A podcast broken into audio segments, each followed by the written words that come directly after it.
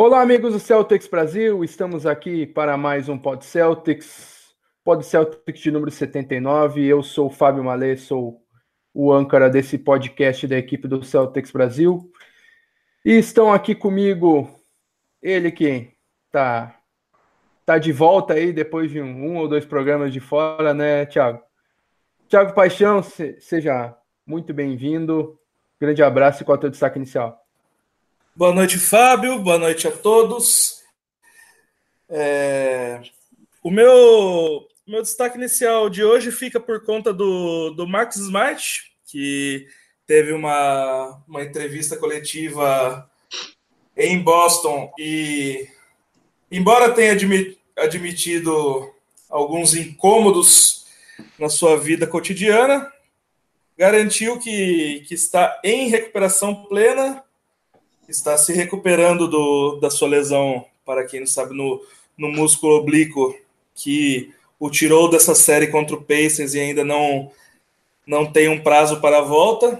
Ele está se recuperando, estará no TD Garden para o jogo 2 e em uma situação, em uma citação brasileira para Marcos Smart, eu digo a ele que ainda ontem chorei de saudade relendo a carta sentindo o perfume. Boa, Thiago. E aqui com a gente também um convidado especialíssimo, um grande grande torcedor, grande representante do Boston Celtics no Brasil, Júnior Coimbra, seja muito bem-vindo, grande abraço e e se apresente aí para nós, quem quem que é Júnior Coimbra? Obrigado, cara. Obrigado. Prazer falar com vocês. Obrigado pelo convite. É, a matéria, aliás, ficou muito bonita, ficou bem legal a matéria que vocês fizeram lá da, da entrevista no, no site. E agradeço demais aí a, o carinho. E, e, é sempre bom, cara. Tudo que a gente puder falar de discutir Celtics, se eu fosse me apresentar hoje, eu já fui ex-atleta, sou filho de um grande ex-atleta, é, tive minha carreira, hoje é, faço eventos, né? Faço evento há 16 anos, agora está dando 16 anos, principalmente o Jogo das Estrelas, que é o maior de todos. E agora com esse programa, com o Rap 77, é, que é uma coisa nova que eu comecei ano passado e que está indo muito bem, eu estou gostando muito de fazer. E a gente vai falar sobre isso aqui, então manda bala aí. O que, que vocês tiverem, a gente está aqui para falar. Boa. Então, sobre o, sobre o Rap 77, queria que tu falasse uh, um pouco para a gente sobre as tuas entrevistas com personalidades do esporte, que são é, bem interessantes e, e, que é bastante interessante da gente trazer aqui para o programa. Rap 77, aliás, que tem um símbolo bem parecido com, com o nosso Celtics, né? É. Que foi uma coisa que eu me inspirei, é, e até o formato do programa, eu é, sempre fui aquele cara que queria ser atleta, ainda mais por causa do meu pai, toda a minha a origem né, da família, enfim, toda a minha criação. Então nunca me vi como apresentador de, de absolutamente nada. Sempre eu fui, eu fui convidado a vários programas, a fazer comentários, é, a maioria esmagadora de futebol, óbvio. E, e, quando eu comecei a fazer isso, todo mundo sempre falava em relação a, a, a a minha presença do jeito que eu falava, e bababá e tudo isso, mas eu nunca me vi apresentando nada, é, de verdade. E a minha inspiração veio através de um cara que, inclusive, é um torcedor do Celtics muito famoso, que é o Bill Simmons, que vocês devem conhecer, que é um jornalista, eu acompanhava ele da época que ele escrevia ainda uma, uma coluna na ESPN chamada uh, Page Two, e aí ele era conhecido como Sports Guy, e, é. e ele é um torcedor fanático do Boston, é, mas eu adorava as colunas dele, né? Desde isso antes de 2008 mesmo, antes do, do, do Boston ser campeão, no meio dos anos 2000, né? na, na primeira, na primeira década. E aí uh, ele começou a fazer um podcast, depois ele começou a fazer um, um, podcast com vídeo. A minha ideia inicial era fazer um podcast também, é, com às vezes com vídeo, mas a gente começou pelo caminho né, contrário. A gente começou a fazer com vídeo e muita gente me pedindo para que isso virasse um podcast no futuro. Então agora a gente vai começar a, a, reproduzir essas entrevistas em podcast também, em áudio, né? Porque a gente sabe da dificuldade do YouTube de deixar o celular ligado e tudo, enfim, você não, não pode tirar do YouTube, né?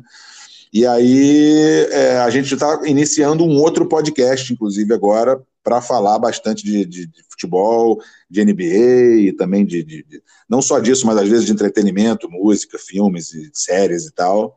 É, e eu vou falar um pouquinho das entrevistas que a gente fez aí, mas só para avisar vocês, ano passado eu fiz isso antes dos playoffs e durante os playoffs.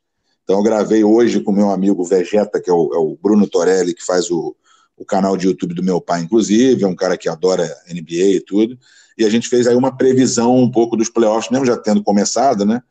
Mas a gente fez hoje e vai ao ar amanhã no YouTube. Então, para a galera que gosta aí, que é as nossas nossas previsões aí dessa primeira rodada, amanhã, a partir das 19 horas, está lá no YouTube. E então, com esse, com esse programa, eu pude fazer, como você disse aí, com uma série de pessoas aqui do mundo, personalidades né, do mundo do esporte, do entretenimento, muitos músicos. E aí, no final do ano, eu fiz uma excursão para os Estados Unidos, né, uma, chamei de, de Rap 77 Overseas, foi uma coisa legal. E aí foi lá que eu pude fazer com, com, com o Steve Nash, né, que é meu amigo e foi eleito duas vezes MVP da NBA. E pude fazer com o Austin End, que é filho do Danny End, dentro do, do Auerbach Center, que é né, novo, né, tinha tem meses aí que abriu, e foi muito legal, né, ele fez uma, um tour lá dentro, do, do vocês devem ter assistido, espero eu que tenham assistido, e foi muito legal, então tô, a gente está fazendo um trabalho bem interessante, né, uma coisa iniciando aí no caminho, e, e tomara, tem, acho que tem tudo para crescer. Muito, muito, muito legal essa tua visita ali ao centro de treinamento do Celtics, é sensacional para a gente que assiste, a gente é, se põe no lugar ali, é, deve ser é. um sonho realizado ali. Muito ah, você imagina, eu, cara, não sei a idade de vocês, mas eu já estou com 41, então eu comecei a assistir basquete, torcer pelo Boston, no final dos anos 80, meio final dos anos 80. Então, é, para você ter uma ideia, quando eu morava no Japão, em 92 a 94, quando meu pai jogava lá, eu, eu, eu ligava todo santo dia, eu voltava do colégio três horas da tarde. Três horas da tarde no Japão eram três da manhã no Brasil, duas da manhã nos Estados Unidos. Então eu ligava para o jornal, para o Japan Times, que era um jornal em inglês, que tinha sessão de esporte, né? porque naquela época não tinha internet, né? Então ou saía na CNN ou esperava de noite no Japão para ver um jogo atrasado. Então eu ligava para o jornal com a minha revista, com toda a tabela, e perguntava o resultado dos jogos e o resultado do Boston todo santo dia. Então era uma, era uma coisa. Caramba! É, era, um, era, era um super exercício para se conseguir informação. Então, é, assistia os jogos atrasados, lia os recaps no dia seguinte no jornal, em inglês. Tinha uma rádio militar americana lá no Japão, então às vezes eles transmitiam o jogo, eu ficava ouvindo pela rádio militar. É, eu, eu fui não sei se vocês, vocês, viram esse documentário do Houston Rockets, quando ele foi bicampeão, teve um, lançaram um documentário agora, e nesse documentário mostra a excursão deles para o Japão, e, é, é, incrível, cara. Eu fui nesse jogo, num dos dois jogos, e eu apareço no documentário, close, assim, atrás da, da, da, da é, era um timaço do Houston com, com o Olajuwon, aquele timaço, e o, e o, e o Seattle com Sean Kemp, com Gary Payton, e eu apareço assim, eu apareço duas vezes, na verdade, no documentário atrás. Então, assim, a minha paixão é muito... É, é, eu fui em 2008, 2010, em todas as finais eu estava lá, em todos os jogos em Boston. Então, para você ter a chance de estar tá ali com, com um cara que é o filho de uma lenda do Boston, que é o Danny Ainge, que assim como eu, né, filho de um ex-jogador e que foi importante no seu time, e eu estar tá ali naquele centro de treinamento novo e o cara me tratando como, sabe, é, é a gente até jogou ping-pong juntos, fizemos, ele foi super é, é, carinhoso, super legal, putz, e a gente ficou lá horas lá conversando, me contou muitas coisas aí de bastidores, então é, foi, foi é o que você falou, sonho realizado mesmo e, e e tem uma foto, inclusive, que eu tiro ali no meio da quadra, que aquela ali eu vou, vou guardar para o resto da vida. Realmente uma coisa muito, muito importante, muito legal para mim. Pô, muito bacana. E uh, a época que tu falou que tu, tu, tu tava no, no Japão ali, 92, 94, época de vacas magras do, do Boston Celtics, e tu lá firme, uh, pegando os placares. Se eu te contar, vocês naquela entrevista, uh, eu falo, inclusive quando pergunta dos meus ídolos, eu sempre falo que o meu ídolo era o Red Lewis. O Red Lewis, um dos dias mais tristes da minha vida foi o dia que ele morreu. E naquele jogo, naquela série contra o Charlotte, que ele passou mal, eu praticamente ouvi quase todos os jogos na rádio americana lá, né? E uhum. aquela, eu fui muito, muito no estádio ver Dino Radja como melhor jogador do Boston. É, é, era uma fase assim, engraçado. Eu não, não me lembro, eu lembro daquela fase com muito carinho, apesar de não ganhar. Era o Boston formava até times bons assim no início dos anos 90. É, numa época que vinham os veteranos, o Dominic Wilkins veio para o Boston, Sim. e aí tinha o Dee Brown, tinha o Sherman Douglas, tinha o Red Lewis, o Kevin Gamble, era um time interessante, assim, que, que, que com, mesmo com o Robert Parrish, com o Kevin McHale no início, dava até para chegar. Só que o Boston também é um time que, ao mesmo tempo, é vencedor, ele tem muito azar em algumas, em algumas épocas da, da, da, da, sua história, principalmente com mortes né, inesperadas, como vocês devem saber do Len Bias e Isso. do Red Lewis, e, e eu, quando o Boston era para pegar o número um, que era o Tim Duncan, eu lembro da, do Boston vendendo, os camelôs vendendo camisa com Tim Duncan, com o nome, e aí o Boston não pega número um, o cara vai, vai para San Antônio ganha tudo. Então, assim, eu, eu, passei por muitos, tem muitas boas memórias, mas muito mal, mal bocados também com o Boston. Ah, com certeza. Isso, isso aí perseguiu o Celtics até que finalmente em 2008 foi quebrada essa cena aí, né? Inclusive em é. 2008 o Celtics viveu um caso parecido que tu falou aí do, do, do, Tim Duncan. O, o, Celtics teve a segunda pior campanha, deveria ter selecionado o Kevin Durant, mas é. também de novo teve azar, né? É, você sabe que naquela época ali, quer dizer, a internet já já estava, mas não era com rede social tanto assim. Então, em 2007, 2008, a gente ia muito para os sites, né? Para os sites, então, ler os comentários e as coisas. E quando o Boston pegou, não me engano, foi o número 6, que era acho que o Jeff Green mais um, e trocou pelo Ray Allen, eu, eu adorei aquilo, porque eu tinha visto o Ray Allen no, no, no ano anterior, mesmo ele com o joelho ruim, ele teve problema no joelho, mas ele teve um jogo que ele fez 55, sei lá, pontos. E eu falava, puta, esse cara com o Paul Pierce vai ser demais e tal. Não era time para ser campeão, mas era um timaço, os dois juntos. E eu lembro que os comentários, o pessoal, os torcedores do Celtic, metendo o pau na troca. Pô, trouxe um cara com, sem os dois joelhos e não sei o quê, não vai adiantar nada, e o cacete. Cara, é, o pessoal muito negativo, mas o pessoal, como você disse, está até cansado de muitos anos assim. É. Então, muita gente dando pancada naquela troca. E aí passou um mês, dois meses, quando começou aquele negócio da troca do Kevin Garnett, e aí o pessoal viu que aquilo ali aquilo ali no fundo foi bom, né? Porque aquilo ali foi o que convenceu o Kevin Garnett a se juntar aos dois. Se não fosse essa troca, ele não iria. Então, é... mas eu lembro muito bem dessa época, para você ver. Pouca gente lembra disso, mas se você for lá e, e, e, acho que tem no Google, se você conseguir lá na, na ESPN, alguns sites que tem o, o link antigo de quando teve a troca, você vai ver muita gente é, criticando lá embaixo, entendeu? Sim a nota da troca sempre, sempre tem isso. Ah, o Celtics foi mal e o. E o, a época Supersonic se deu bem. É, geralmente é isso que, que, que, tinha da época, né? É por aí, é por aí. É. Por e aí. Aqui, com a gente, aqui com a gente também nos comentários do, do YouTube, Lucas Felipe com a gente perguntando se o Celtics passar pelo Pacers, poderá pegar quem? Muito provavelmente, quase certo, né? Milwaukee Bucks que deve varrer o Detroit Pistons na outra série. Aqui com a gente também a Gabriela Nikini, nossa colega também de Celtics Brasil. Seja muito bem-vinda aí. Ela disse que veio, veio só pelos memes de Thiago Paixão. Aí, Thiago. Seus memes então, então, estão criando Estão criando um rótulo inverídico a, a meu respeito aí, mas, mas é isso. É Estou cumprindo meu, meu papel de, alívio, de alívio cômico ao vivo. Boa. Vamos falar um pouquinho dessa primeira partida da série entre Celtics e Pacers pela primeira rodada dos playoffs da NBA. Um jogo 1 um que foi bem sofrível de parte a parte. Uh... um placar de uma vitória do Celtics por 84 a 74, até muitos brincaram que foi placar de NBB, né? Placar de FIBA, que tem 40 minutos, ao invés de NBA, que tem 48. É, queria saber de vocês o, o que, que como, como, vocês viram essa partida em que as duas equipes tiveram menos de 40% no aproveitamento da arremesso quadra. Foi, foi, mérito da, da, foi mérito das duas defesas ou os dois ataques tiveram problemas?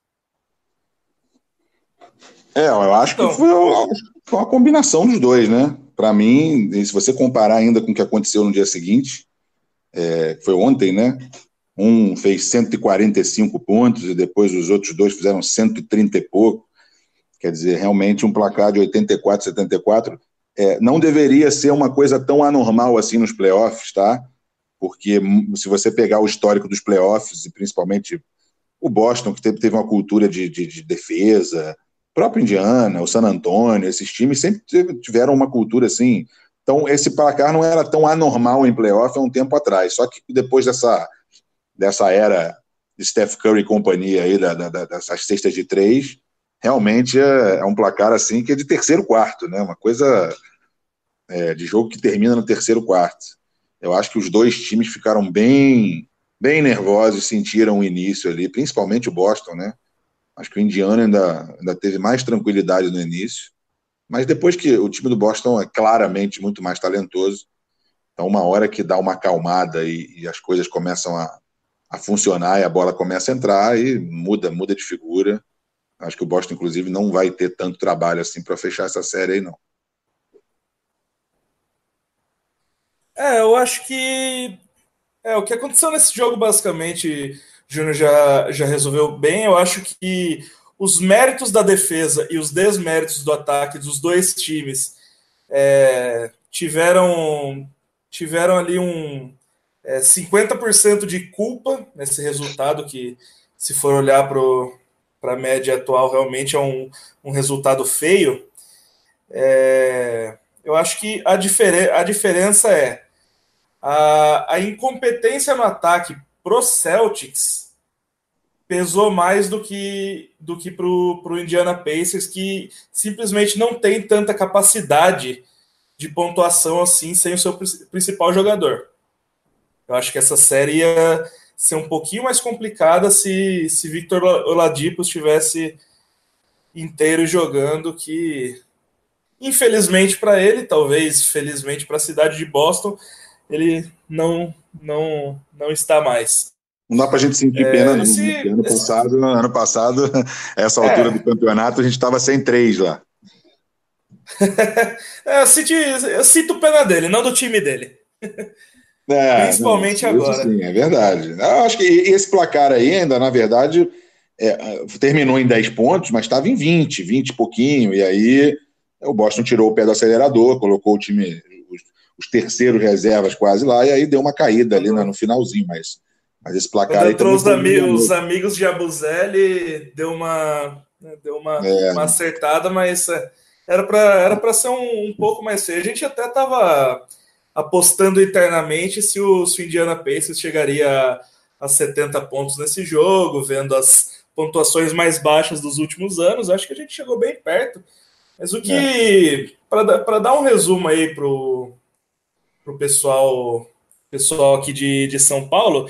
Esse jogo basicamente me pareceu muito aquele rachão no Ibirapuera, quando você fica nervoso e aposta dinheiro. Você não tem a mínima capacidade para pontuar, mas você vai defender. Eu acho que o segundo jogo vai ser, vai ser bem diferente. Acho que vai ser bem é. diferente. Principalmente por parte do Boston. Se o Boston começar o jogo é, como não precisa ser como terminou ali ou como estava no terceiro quarto, mas numa situação normal é completamente diferente. Acho que o Boston chega aos 100 pontos e, e ganha. É, talvez ganhe até com mais tranquilidade que ganhou essa. Essa daí o Boston só teve tranquilidade a partir do terceiro quarto. Entendeu? Numa situação normal, é, o time é muito mais talentoso, muito mais talentoso. É, teve problemas durante o ano, né? Todo mundo sabe, mas é um time que se encaixa é, é, uma outra, é uma outra temporada, né? Eu vejo muita gente também falar assim, pô, por que, que o Terry Rozier não está jogando igual ano passado? E o fulano também não está jogando igual ano passado, Jason Taylor não está jogando igual ano passado. Cara, as pessoas se esquecem que na hora que o Boston chegou no playoff, o Boston não estava mil maravilhas. Já o Kyrie Irving tinha se machucado, é, não terminou ali tão bem no final, né? Perdeu a primeira posição. Ninguém acreditava que o Boston fosse passar, nem do, do Philadelphia no segundo, né? Até do Milwaukee teve gente que falava que não ia chegar, né? Sem, sem o Kyrie Irving, sem Gordon Hayward. Então aquilo ali foi uma outra temporada, aquele playoff ali foi uma outra coisa, totalmente diferente. Então muda. Se o Boston amanhã mete 4 a 0 no Indiana e começa no Milwaukee 1 a 0 as pessoas esquecem totalmente do que aconteceu o ano inteiro. Ano, ano que vem, quando tiver um pessoal falando do time do ano passado, vão dizer que foi uma temporada maravilhosa, entendeu? É, isso é verdade. Sempre a última impressão é que fica. Exatamente. Inclusive, a última impressão que ficou do Celtics na, na temporada regular até foi da vitória sobre o Pacers por 20 pontos, decidida no terceiro quarto, praticamente, contra. É, com a defesa também se destacando, o Pacers eh, foi é, limitado a poucos pontos também, foi 117 a 97, salvo engano. Isso fazem duas, três semanas, né? Então. É, ganhou é... dois jogos do, do Indiana e ganhou dois jogos do Miami, né? Que foi o que praticamente eliminou o Miami aí da briga. Verdade. E assinou a carteirinha do INSS do, do N-Wade. Foi por aí, foi por aí. e algo que me chamou a atenção também nesse jogo foi o Indiana Pacers ter feito apenas oito pontos no terceiro quarto, que foi o quarto que o Celtics decidiu a partida, né? Foi 20, 26 a 8 para o Celtics na parcial. Ali que o Celtics abriu uma vantagem de mais de 20 pontos e encaminhou a vitória, né? Só no último quarto só teve que administrar a vantagem colocada no terceiro. É, foi. É o. Aquele, aquele terceiro quarto basicamente redimiu o primeiro tempo inteiro horrível que o Boston Celtics fez. Me parece que, que chega no vestiário, um olha para a cara do outro e fala: galera, vocês estão fazendo um jogo feio com um time que depende de Bogdanovich e Corey Joseph para pontuar.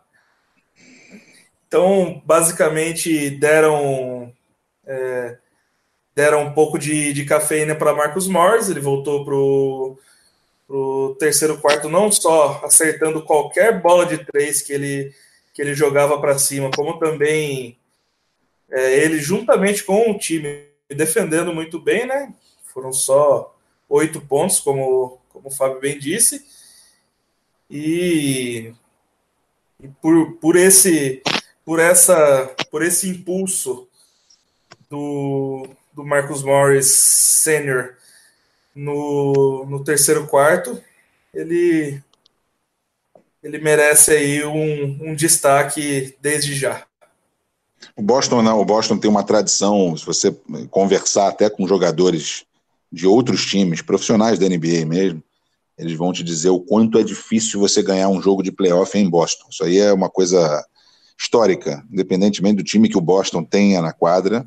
Lógico, na, na medida do, do, possível, tem que ter um time né, de uma ou duas estrelas ali, pelo menos, mas assim, um time forte do Boston é muito complicado, muito complicado de se ganhar em Boston. Então, eu acho que o maior inimigo desse time do Celtics, que, com esse talento todo, é ele mesmo, entendeu? É, é uma coisa que em 2008, naquele time campeão, foi um time que fez uma temporada de 66 vitórias com 16 derrotas, e quando chegou no playoff não conseguia ganhar fora de casa. Então ele perdia todas fora de casa, três do Atlanta, três do Cleveland.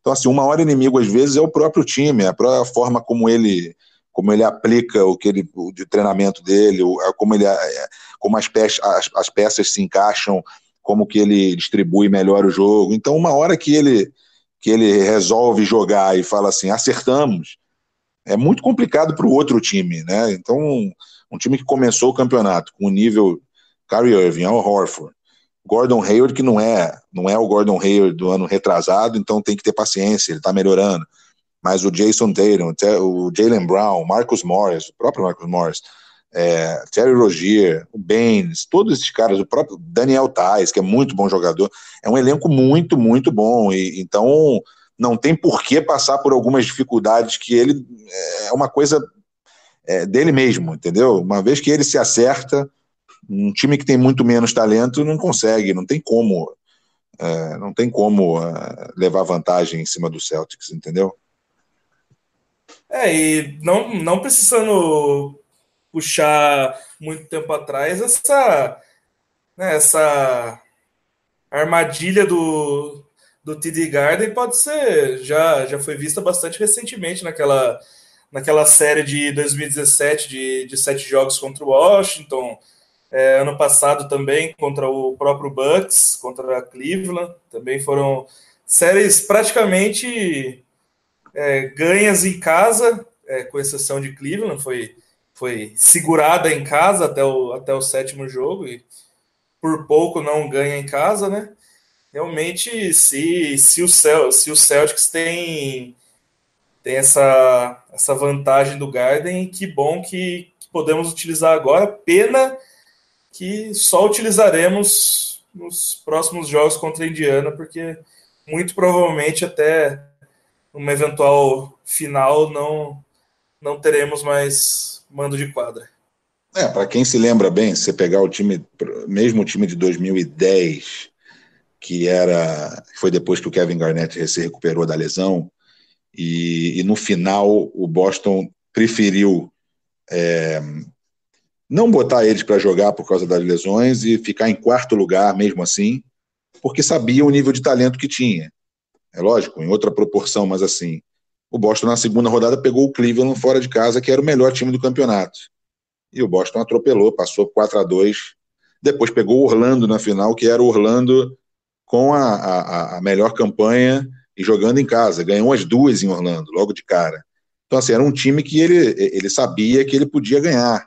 É, o próprio Lakers na final também, ele ganhou um jogo, ele recuperou o mando de quadra, só que aí perdeu aqueles últimos dois jogos no final. Então, depois teve uma, um outro playoff com, com o Pierce, não me lembro qual foi o ano, que eu fiquei até irritado com o Doc Rivers. Pô, o cara entendeu, resolveu segurar os caras e aí perdeu a, o mando de quadra e era contra o Atlanta.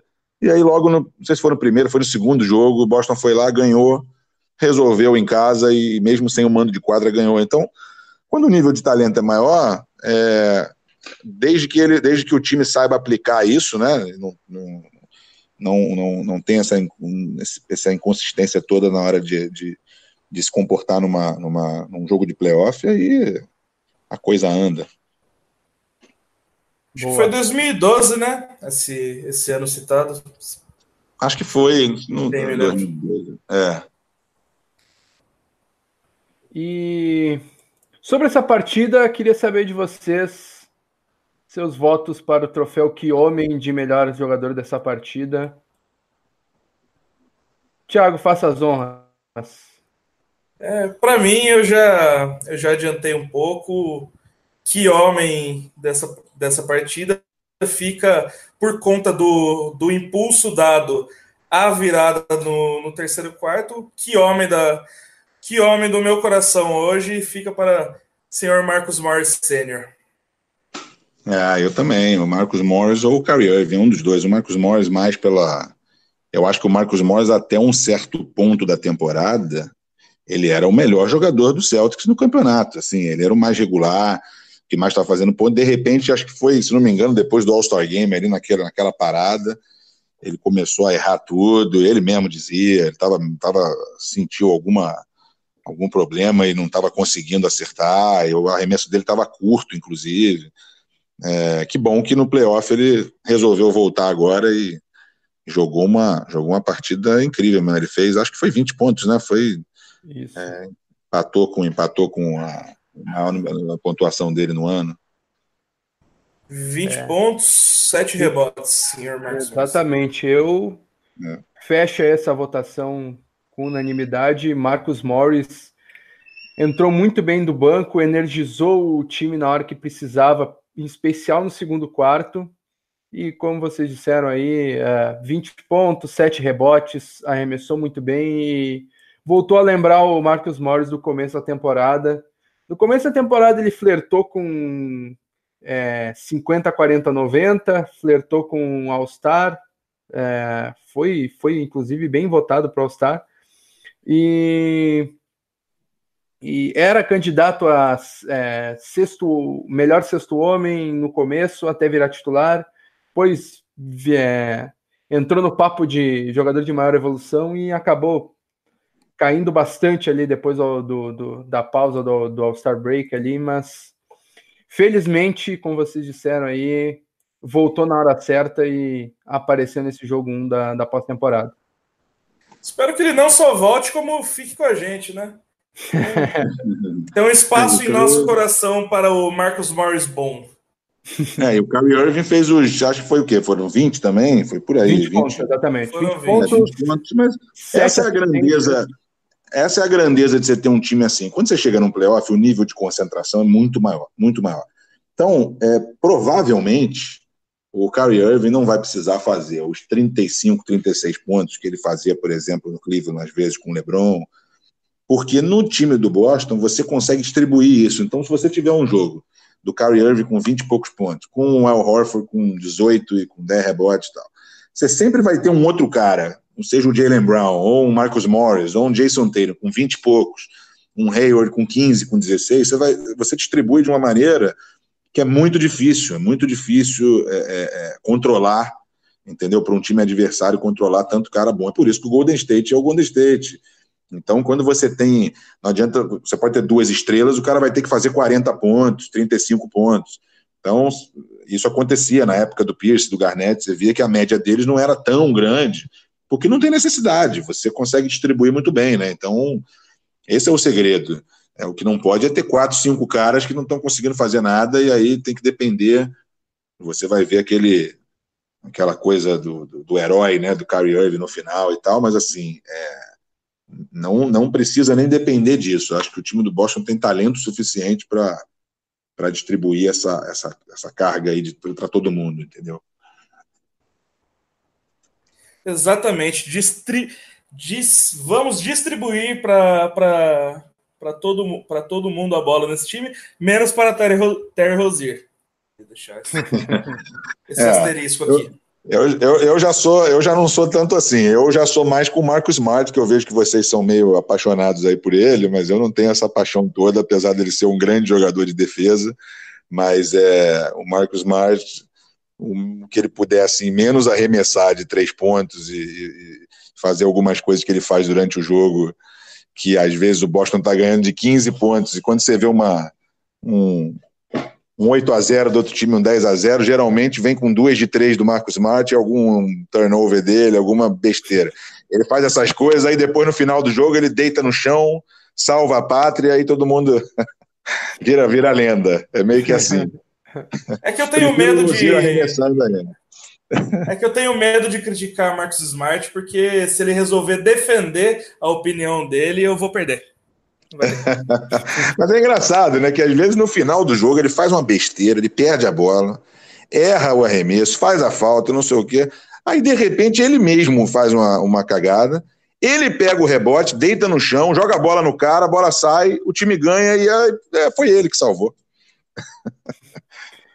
É, são as famosas jogadas vencedoras de Marcos Smart. É, pois é. Mas, Mas o Rosier, o Rosier gosta de playoff, cara. O Rosier gosta de playoff. É. Não temos o, o herói que, que queríamos, mas temos o que, o que merecemos. É isso. É isso aí. É isso aí. Boa. E agora para o troféu Tia Neide de pior jogador da partida. Quem que quem que vocês acham que foi o pior de, desse jogo 1 do, da pós-temporada? O pior jogador da partida? Essa eu não parei para pensar, não. Tem que lembrar aqui. Eu realmente eu vou, não. Eu vou começar os votos. É, eu esperava mais o Jalen Brown nessa primeira partida. Ele fez só dois pontos. E ele lutou tanto vindo do banco, fazendo boas partidas vindo do banco e pedindo passagem e quando ele finalmente tem a oportunidade pela por conta da lesão é, infeliz lesão do, do Max Smart ele faz uma partida ruim que é, fez apenas dois pontos e bastante apagado. E plus minus também entrega que ele foi, foi bem mal no, no, nos momentos em que esteve em quadra. Dos titulares foi o único com o qual o Indiana Pacers venceu com, com ele em quadra, né? Com o minus do Jalen Brown foi menos 13, então para mim Jalen Brown por essa expectativa que eu tinha de ele voltando a ser titular e pelo que ele não entregou na partida, Jalen Brown. Foi, foi, mais, foi mais só porque você tinha que dar o prêmio para alguém, né? Porque... É, exatamente. É, eu, depois, eu, volto ao que, eu, ao que eu falei ainda agora. Num elenco desse, é, às vezes você vai ter o Jason Tatum fazendo quatro pontos num jogo e o time ganhando de 15 pontos diferentes, de 20 pontos de diferença. Você tem caras ali que é, podem distribuir, que nem eu te falei aí. Então você vai ter, às vezes, é, o Jalen Brown com 23, o Horford com 21, o Kyrie Irving com 30, e aí você não precisa do outro cara, porque é, esse, é o, esse é o luxo de você ter um, um elenco assim, né? Então é, é para isso que você monta um elenco assim, né? Tiago? É, eu vou eu vou acompanhar o, o Fábio também. Eu, eu esperava mais do, do Jalen Brown, por mais que meu coração, depois de uns seis programas seguidos, que eu não consigo votar no Terry, no Terry Rozier, me fale que eu preciso ser humilde, voltar às origens, não, não votarei em Terry Rozier de novo. É, porque o Jalen Brown, como, como o Fábio disse, o meu ponto com ele é o, é o seguinte: ele teve ele teve essa oportunidade de, como, como titular pela lesão do Smart e mostrou que ele, que ele é bom vindo do que ele é bom vindo do banco mesmo, que se o Santos quiser a longo prazo pode trabalhar ele para fazer essa, essa função de, de um avassalador sexto homem, como, como por exemplo um Low Williams, que inclusive ganhou o jogo contra o Golden State Warriors depois de estar perdendo por mais de 30 pontos. É... Ele está demonstrando se daqui a, daqui a pouco vai, vai parecer que ele é esse tipo de cara, porque quando ele, quando ele chega, ele simplesmente não corresponde. Eu não digo tanto pela, pela pontuação baixa, como o Fábio disse, fez apenas dois pontos, porque ele está num lugar que, de um cara que cumpre uma, uma função defensiva muito forte, jogando junto com esses titulares, que é o que é o senhor Marcos Smart, e eu estava observando no jogo que a expectativa do, do Brad Stevens era, era a mesma para com ele, que ele fosse um cara importante na defesa nesse jogo. Só que nesse lado da quadra, ele também estava perdidinho. Ele também estava tava permitindo algumas trocas, perdendo alguns, alguns matchups. Então, seja lá quais foram as, as expectativas para Jalen Brown como titular, ele, ele não correspondeu. Que, preciso, que nos leva a pensar uma... se pode ter alterações logo. Eu preciso fazer uma interrupção aqui, que você. É, eu estava acompanhando o jogo do Toronto aqui, só que quando você começou a falar dos comentários aí no YouTube, eu coloquei aqui para ver então preciso mandar um abraço aqui para o Daniel Emiliano, porque ele parou aqui o negócio para dizer na vitória, na derrota, hoje sempre Guarani. Então eu tinha que parar para falar isso. Grande abraço, Daniel. Com certeza, tem toda a razão. Boa. Daniel é nosso, nosso colega de Celtics Brasil aí. É, pois é. grande, é. grande torcedor do Guarani. Uh, aqui com a gente também. Nunca vi assistindo o programa.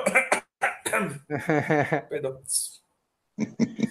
Aqui com a gente também, Carlos Reis, Eduardo Quirino também, uh, nosso colega aí, falando que o Brown trancou o Bogdanovich no segundo tempo e para ele o, o Tia Neide foi o Rosier, assim como foi para o Marcelo Carmo. Uh, também Vocês me representam, gente. meus amores. É... Boa. Então, então, sobre esse jogo 1 é isso. Vamos falar um pouquinho mais da série. Uh, queria saber de vocês o que, vocês esperam para esse para o restante da série entre Celtics e Pacers. Uh, esperam esse nível de é, nível defensivo e ofensivo com placares baixos ou no próximo, o próximo jogo vai ser com um placar um pouquinho mais semelhante aos dos outros jogos. Queria saber a visão de você sobre o que esperar de, do, do resto da série. Não, eu acho que no segundo jogo a pontuação vai ser bem diferente dessa daí. Eu acho que o Boston vai jogar muito melhor, muito melhor do que esse primeiro jogo. É, não quero ficar pensando lá na frente, não. Estou bem confiante que o Boston vai ganhar, fazer 2 a 0 amanhã na série. É, e eu estou bem preocupado. Preocupado não, eu estou pensando muito no jogo 3 até, se o Boston vencer amanhã, é, porque eu acho que isso dita o ritmo. Se você ganha o jogo 3, ou se você joga de uma maneira que é para ganhar, perde por, sabe, é, de uma maneira que não deveria, mas eu acho que o Boston tem time para fazer 4 a 0 nessa série. Né? Não é nem para estar tá fazendo 4 a 1 nem 4 a 2 Tá? Que pode acontecer, pode, é o Boston. Então, a gente já viu de tudo com times, com times melhores do Boston contra times piores que o Indiana, nós já vimos é, é, é ser mais complicado. Mas a minha expectativa para a série, honestamente, é que o Boston tem tudo para finalizar essa série em quatro jogos até, no máximo em cinco. Então, é, eu acho que amanhã a pontuação vai ser bem diferente. Eu acho que agora o Boston está mais solto e vai jogar com um nível de nervosismo totalmente diferente do que foi o jogo 1. E geralmente, quando isso acontece, é, deslancha. Então, eu acho que amanhã ganha e ganha bem. É, eu, eu concordo muito aí com o que o Júnior já disse. Como o Fábio falou, o que eu espero do, dessa série? Eu espero mais três jogos. É, é apenas isso. É, como como o que, o que eu vejo taticamente, tecnicamente de importante aos, aos próximos jogos é fazer algo que, que já fizemos muito bem nesse primeiro, jogo nesse primeiro jogo, que é travar a dupla Bogdanovic e Domantas Sabonis, que é um cara que, na ausência do Ladipo, está sendo muito importante vindo do banco, inclusive em muitos jogos tendo, tendo mais minutos que seu, seu titular Miles Turner. Nesse jogo teve dois minutinhos a menos. E não só importante é, parar na defesa Bogdanovic e Domantas Sabonis, como parar também a, a bola de três desses, desses dois jogadores que, desde a lesão do Oladipo, está tá sendo praticamente uma das armas mais fortes do, do Indiana Pacers. É, a gente falou é, antes, durante e também depois desses últimos dois jogos contra o Indiana Pacers na temporada regular, é, a força que, que esse time, que essa equipe tinha no, no pick and roll e a, e a deficiência defensiva do, do Celtics contra esse, esse tipo de jogada. Eu acho que, que essa mudança do, do Brad Stevens, que promoveu o Aaron Baines como, como titular do, do time, eu vi nesse primeiro jogo da série que não resolveu completamente, mas amenizou bem os problemas do Celtics em defender o, o pick and roll do, da equipe do Pacers. Então, essa mudança com certeza foi fundamental para a gente poder esperar uma, uma série de quatro, no máximo cinco jogos contra, contra eles. É, algo que eu espero assim para as próximas partidas da série é bem na linha do que o Thiago colocou, de o Domantas Sabonis ser mais envolvido é, no, no jogo ele que é, é, é, um jogador muito inteligente, em especial nessas jogadas de pick and roll, que foi algo com o qual o Celtics sofreu durante a temporada. E vale, vale ver como que o Brad Stevens vai fazer a rotação ali do garrafão com, com Baines e Horford, que uma válvula de escape para o Indiana Pacers é usar os Sabonis quando o Baines não estiver na quadra, né? E e isso pode garantir boas pontuações para o time do Pacers. É... Do lado, do, lado do, do, Celtics, eu espero, como, como o Júnior falou ali, uma. É... Não tem como é, ser ofensivamente pior do que o que o Boston fez nesse jogo 1. Assim. É...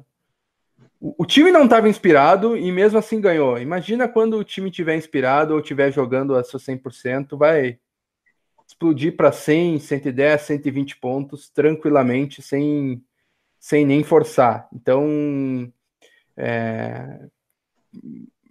é quando você fala aí do Sabones e tal, eu lembro do, do time do Celtics há três anos atrás, né? Foi quando o Al Horford ainda não estava no Boston, foi aquele primeiro time do Celtics que foi para o playoffs e pegou o, o Cleveland.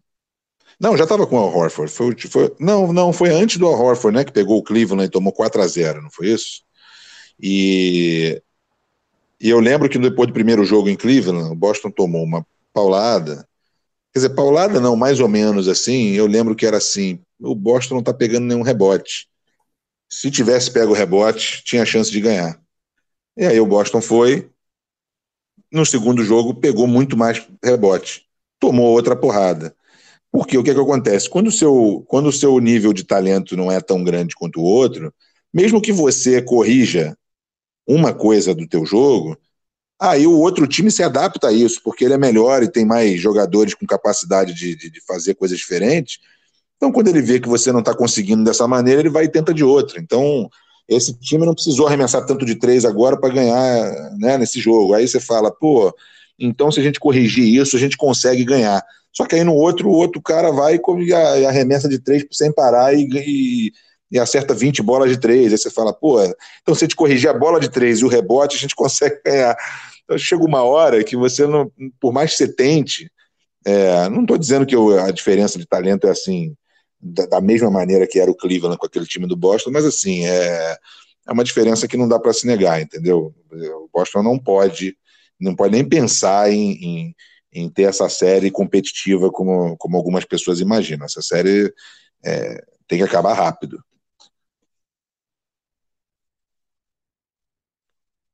Pois é, o, o pivô do Celtics à época que o, que o Júnior lembrava era o famigerado Jared Sullinger. Então, ainda. É, imagina isso. É. Essa. Eu acho que essa essa lavada para o Cleveland. Inclusive, Cleveland, que viria a ser campeão da liga, foi a.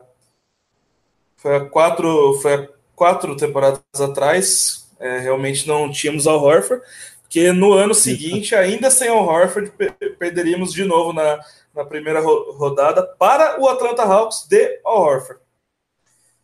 Isso. E também foi, foi um ano que, que simplesmente faltava talento.